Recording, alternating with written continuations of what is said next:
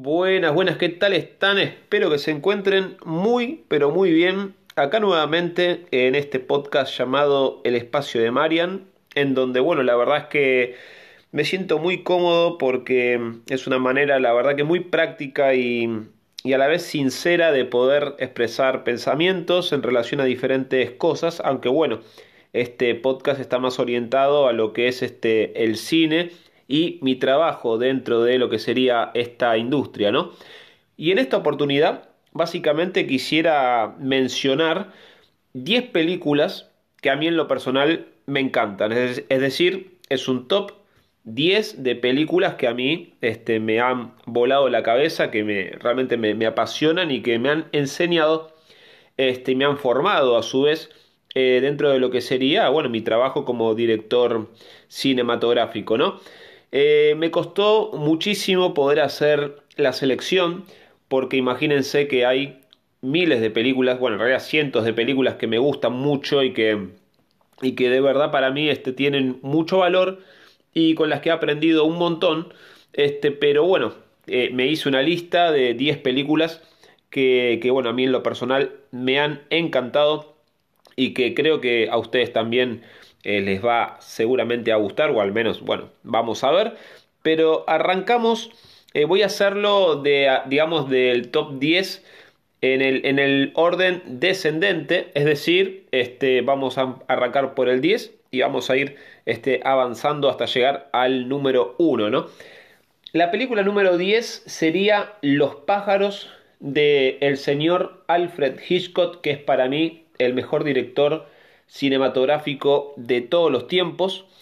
Y se da de que, a ver, esta película me encanta por diferentes cosas, pero, a ver, una de ellas es el buen uso de la sugestión, es decir, este, no te muestran casi nada en algunos momentos si vos te podés este, hacer la cabeza totalmente, pero a su vez también este, cuando te muestra este, la, acción propiamente dicha en esa mítica escena de, de, bueno, de los pájaros atacando a la joven. La verdad es que esa escena me impactó siempre. De hecho, bueno, está la, la curiosidad de que, según dicen, este, el director Alfred Hitchcock, este, medio que maltrató a la actriz eh, Tippi Hedren, este, la cual sufrió heridas y demás. Pero bueno, esto pasó hace tanto tiempo que es como un poco complicado poder saber a ciencia cierta qué es lo que pasó, aunque bueno, se dice que sí, que estuvo internada y que realmente la pasó muy mal, pero mm, la cosa es que la escena uno la ve y es impresionante, está muy bien lograda y, mm, y, nunca me la pude sacar de la cabeza, es decir, de hecho gracias a esta película fue que, que empecé a meterme más de lleno en todo lo que es el trabajo de este director, que para mí es el mejor de todos los tiempos y de ahí me vi todas sus películas y bueno, quedé maravillado con su trabajo. Pero también este, me gusta muchísimo lo que sería, bueno, este, todo lo que es la, mezcla de sonido, con ese ruido de los pájaros que te vuelve loco. Las actuaciones son de muy buen nivel. Eh, me encanta la fotografía, realmente es muy linda. Eh, después, bueno, los efectos visuales en cuanto a, bueno, algunas partes puntuales eh, digamos que con el paso de los años empezaron a cantar un poco, pero la verdad es que no me, no me modifica mucho lo que sería la, mi opinión en relación a esta película, porque la verdad que me encanta y los efectos eh, visuales que no están tan bien este, con el paso de los años, la verdad que no me, no me modifica mucho, sinceramente. Después, en cuanto al final, este, sin spoilear absolutamente nada, de repente es un final que sí me dejó un tanto un tanto, digamos, este, a ver, confundido, si se quiere decir así, pero no me disgustó, de hecho me pareció que, que está muy bien, este, mucho no, mucho no te explica, pero está bueno, quedó ahí como este, un poco en, en, en, esa cosa de no, de no tener que andar contando todo con todas las letras y, y usando justamente, como dije antes, eh, el poder de la sugestión. Y la verdad es que a mí me gustó mucho. El final quizás este, puede hacer un poquito de ruido, pero a mí personalmente me gustó. Y bueno, ahí está esa gran película, Los pájaros. Después tenemos en el puesto número 9 a una película que a mí me influenció muchísimo, este, que es eh, la película Perros de la Calle del señor Quentin Tarantino. Em, desde que la vi, me encantó, de hecho me influenció muchísimo en mi trabajo, eh, e incluso, por ejemplo, en lo que fue mi primer película, a Días Contados, eh, ya empecé a jugar un poco con esta cosa de eh, el montaje no lineal y demás, y al margen de que, bueno, yo en esa época no tenía mucha experiencia y muy bien no me salió, este, la verdad es que, que siempre fue un director que me influenció mucho, y esta película puntualmente es una de las que más me gusta de su filmografía, es una de las primeras que vi también, eh, pero cuando la vi la primera vez es como que, digamos, no le di tanta pelota, este, pero cuando la reví después de un par de años, este, me voló la cabeza. Es como que, a ver, a veces uno tiene que mirar una película en el momento preciso para que te haga como un clic y que termines encontrándole el gusto a la película o que de repente puedas descubrir, como fue en este caso, a un director, ¿no? Y más que nada lo que más me gusta de Perros de la Calle eh, es en sí los personajes y cómo juega con el fuera de campo, ¿no? Eh, que sería lo que no te muestran y, que de repente este, los diálogos te, te, van llevando para otro lado y cómo juega con el espectador en ese sentido y cómo, cómo está montada la película y, y, cómo están explotados los recursos. Este, hay una escena que es mítica, que es la parte en donde le cortan la oreja al tipo, es impresionante, está muy bien realizada, los personajes están todos, la verdad que muy bien, y es una película que a mí en lo personal me gusta muchísimo realmente. Después, bueno, este, en el puesto número 8 tenemos a una, a una película que también me influenció muchísimo, que es La Masacre de Texas. Les hablo de la primera, de la original, de los años 70. Es impresionante esa película porque aparte con dos mangos hicieron algo excelente. Eh, no es que sea una película perfecta ni mucho menos, este, de hecho es lo que menos me importa en una película, es que sea perfecta porque de hecho de eso se trata, de que tenga sus defectos y sus cosas, pero que aún así te puedas conectar con, con la obra en cuestión. Y la masacre de Texas la vi por primera vez cuando era muy chico y me encantó, de hecho fue una película que me alquilé en VHS cuando, cuando era un niño, yo me alquilaba películas, este, digamos, de esa onda, me encantaba y, y me crié con ese tipo de cine, entonces este, ya de por sí eh, me afecta un poco lo que sería el factor nostalgia porque, bueno, me alquilaba mucho ese tipo, ese tipo de películas y la masacre de Texas la alquilé muchísimas veces y, y siempre me gustó a full lo que tiene que ver con este el, el, cómo el cómo aprovechan al máximo los recursos aunque esto lo empecé a notar más de grande, de chico la verdad es que mucha pelota no daba eso, pero lo bien hecha que está con, con tan pocos recursos y, y, cómo te transmiten esa cosa de, de por momentos querer apagar este, la pantalla porque llega un punto en donde ya quizás es, es como demasiado turbio todo, por ejemplo,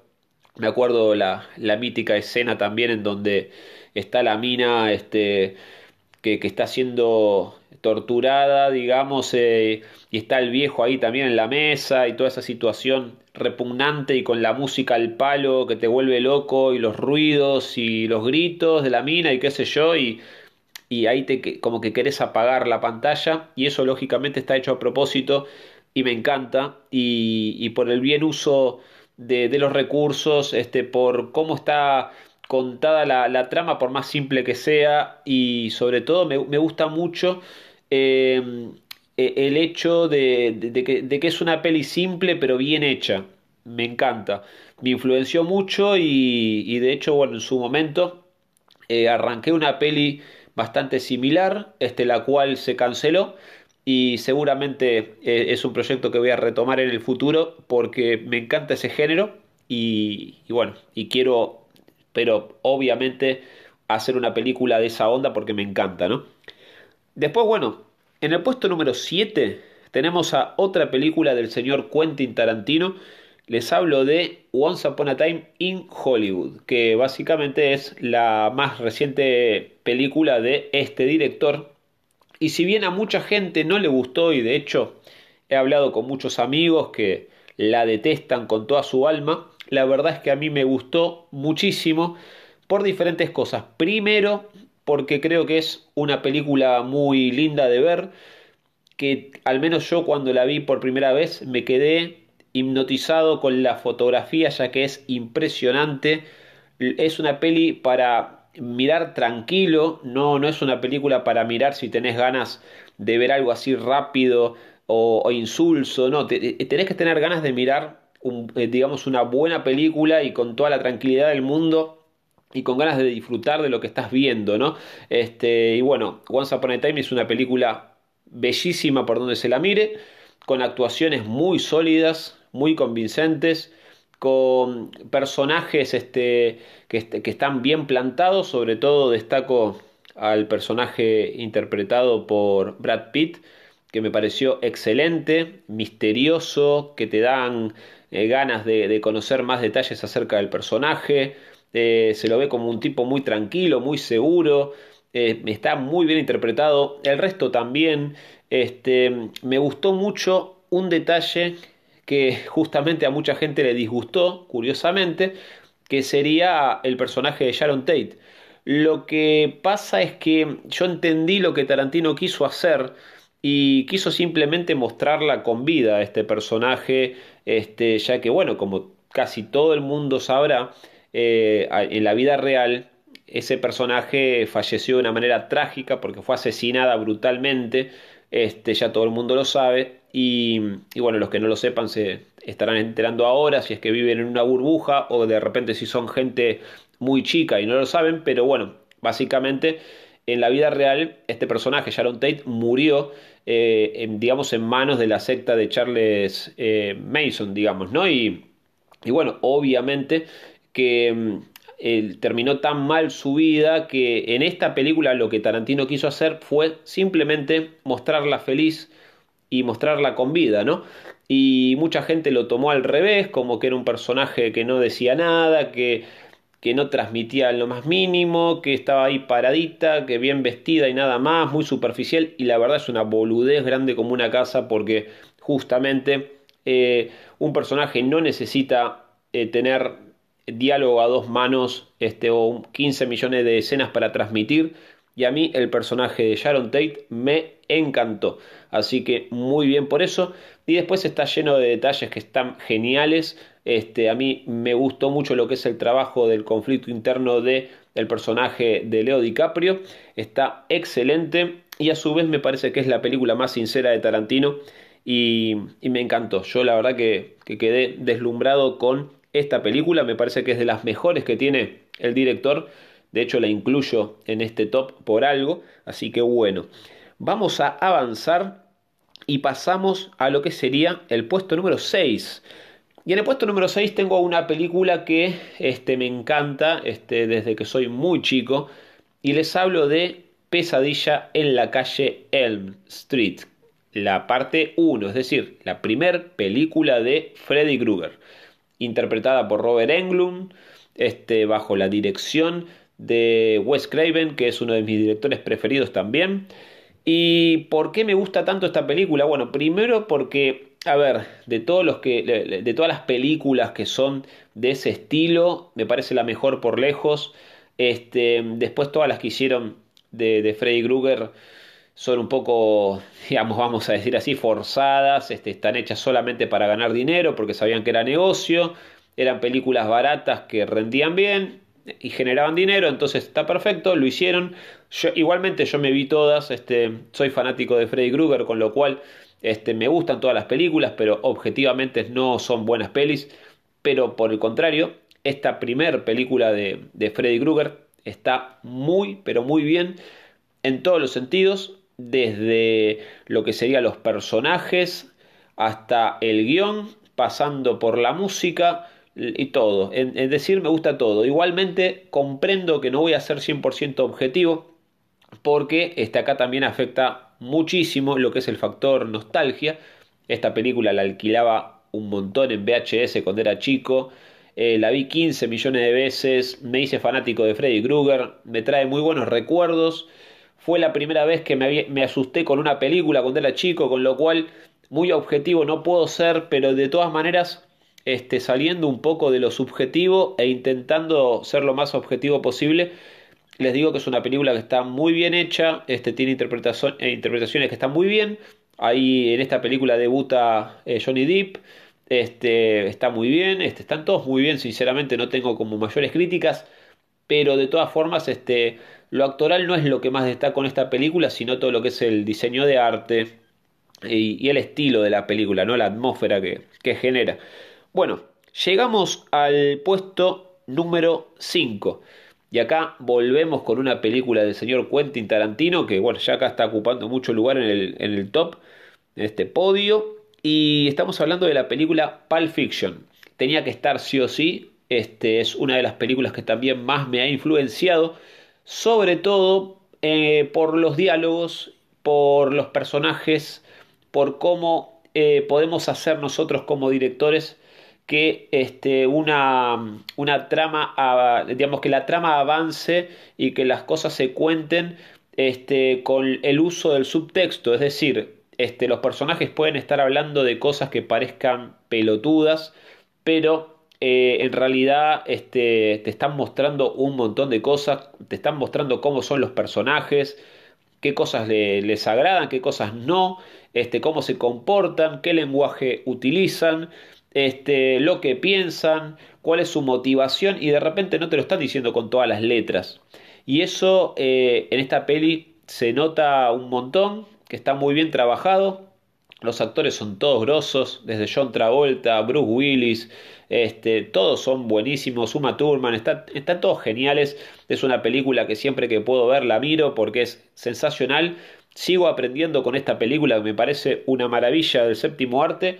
Y más que nada, como les dije, es eso, ¿no? Este, me encanta. Y sobre todo el montaje. También el montaje en Pulp Fiction me parece que es de muy buen nivel. Está excelente. Y, también con esta película aprendí que a veces eh, no hay que ser tan dinámico. Es decir, este, ¿por qué tengo que ser dinámico a la hora de contar una, una historia o de hacer una película? o mismo una escena, ¿no? Este, yo cuando arranqué con esto de dirigir películas y cortos, eh, tenía como ese miedo a, bueno, no quiero aburrir, quiero, quiero contar las cosas rápido para que la gente no se aburra. Es una pelotudez grande como una casa, porque en realidad depende primero de lo que vos quieras transmitir. Este, segundo, tomate el tiempo para, para, mostrar las cosas, este, no te apures. Eh, el que te dice que una película es mala porque es lenta, no sabe nada de cine, no tiene ni idea de lo que está hablando. No hay que dar pelota a ese tipo de comentarios porque son ridículos. Este, cada película tiene su ritmo y una película no es peor o mejor porque tiene más este, velocidad, más dinamismo. Eso es una pelotudez grande como una casa, así que bueno, lo quería decir porque me parece, este, bueno, interesante, ¿no? Y sincero al mismo tiempo. Pasamos al puesto número 4 y acá tenemos una película que cuando la vi en su momento me voló literalmente la cabeza. Les hablo de The Warriors, la cinta de los años 70, dirigida por Walter Hill, este, un director que a mí personalmente me gusta mucho, pero esta película es por lejos para mí la mejor que tiene en toda su filmografía. Este, más que nada porque, a ver, a mí me encanta lo que es la década del 70. Yo nací en los años 80, concretamente en 1985 y si bien no nací en los años 70, me genera como esa cosa de me hubiese gustado estar en esa década, me hubiese gustado vivir en esa época. Eh, no sé por qué, pero tengo como ese mambo, eh, sobre todo más con lo que tiene que ver con Estados Unidos y, bueno, uno se crió también viendo ese tipo de, eh, esa época, ¿no? De, del cine y demás. Y me, me, llama la atención desde la vestimenta, desde, desde todo, ¿no? Pero esta película puntualmente lo que tiene es que para mí cuenta con una banda sonora que es impresionante, este, todos temas buenos, buenísimos, este, de hecho eh, hay que comprarse el disco para escucharlo porque es una maravilla, una canción mejor que la otra, desde, desde bueno, ya les digo, este, la, la mítica canción In the City de, de Joe Walsh, que sería este, uno de los miembros de la banda de Eagles, este, bueno, temazos, uno mejor que el otro, este, y la verdad que está genial. Este, así que bueno, y a su vez también, tanto lo que es la ambientación de los, en los años 70, este, bueno, aunque la peli hecha en ese año, el diseño de arte que tiene, los chalequitos de los personajes, los vestuarios del resto de las pandillas, este, eh, cómo, cómo, te muestra la ciudad, eh, eh, todo, el buen uso de la música. Bueno, una película que me encanta y aparte las escenas de acción, si bien son simples, están muy bien, están como cargadas de, de, testosterona, si se quiere, están, la verdad que están muy buenas. A mí la verdad que es una película que me encanta y la pongo en este puesto porque me marcó mucho de chico cuando la vi, este, después la volví a ver siendo un poco más grande y, me enganchó tanto que bueno, este, es como que escaló muchísimo en el podio y bueno, por eso lo pongo, digamos, a este film en el puesto número 4. Bueno, llegamos al puesto número 3. Y en el puesto número 3 básicamente tenemos a la película Psicosis del señor Alfred Hitchcock. Como les dije, este director para mí es el mejor, el número uno de la historia del cine. Y, bueno, es que lo que sucede es que vamos a suponer, si tuviese que hacer un top 20 de películas, este, básicamente estarían casi todo, el, en, digamos, en el, en el top 20 aparecerían muchas películas del de señor Hitchcock, porque me encanta este, lo que ha hecho este hombre. Pero bueno, hablando puntualmente de psicosis, lo que me pasa con esta película es que mm, la vi muchas veces, analicé los planos, las escenas, eh, tiene un montón de detalles. Eh, es una película que juega mucho con esto de te, te muestro algo y vos terminás de, digamos, de, de, rellenar lo que, con lo que no viste una escena. Este, la, la, escena de la, de la ducha es tan mítica que me voló la cabeza. Lo loco es que nunca hay contacto físico y, para vos la está haciendo pelota. Eh, está muy, muy bien lograda de todo punto de vista, tanto de fotografía como de las actuaciones son impecables. Eh, la música que es mítica, este, todo, todo. La verdad es una maravilla de película y sobre todo lo que más destaco es la dirección este, del señor Hitchcock, que para mí es una, una maravilla sencillamente. Es una película de, la que hay que aprender mucho, sobre todo porque también este, sin necesidad de gastar una fortuna, sin necesidad de hacer algo extravagante, podés hacer una gran película. Y yo siempre que puedo la miro porque sigo aprendiendo, es decir, este, el, hecho de poder hacer una película este, que no sea tan gigante, con tanta cosa y que esté así a ese nivel eh, tan sublime, es este e, e, es para apreciarlo, es para aprender, ¿no? Así que por eso mismo que, es que Psicosis está en este, en este lugar del, del podio, ¿no? En el puesto número 3. Eh, es bellísima la película. Este, me, gusta todo. Es como que no le encuentro un punto eh, flaco. Este, desde el guion, del montaje, me gusta todo. Y, más que nada lo que más me agrada es esto que no te muestra un montón de cosas y tenés que rellenarlas con tu cabeza y, y me influenció mucho en ese sentido. Este, así que bueno, eso. Y ahora llegamos al puesto número 2, que en este caso eh, hasta último momento estuve como dudando y, bueno, la, realidad es que terminé poniendo esta película en el puesto número 2, que antiguamente estaba, la tenía en el puesto 1, pero bueno, terminé como tomando una decisión a último momento. Eh, en el puesto 2 dejo a la película Rocky 1. La primera, la original. Eh, bueno, en fin, de esta película se ha hablado muchísimo, es una obra espectacular.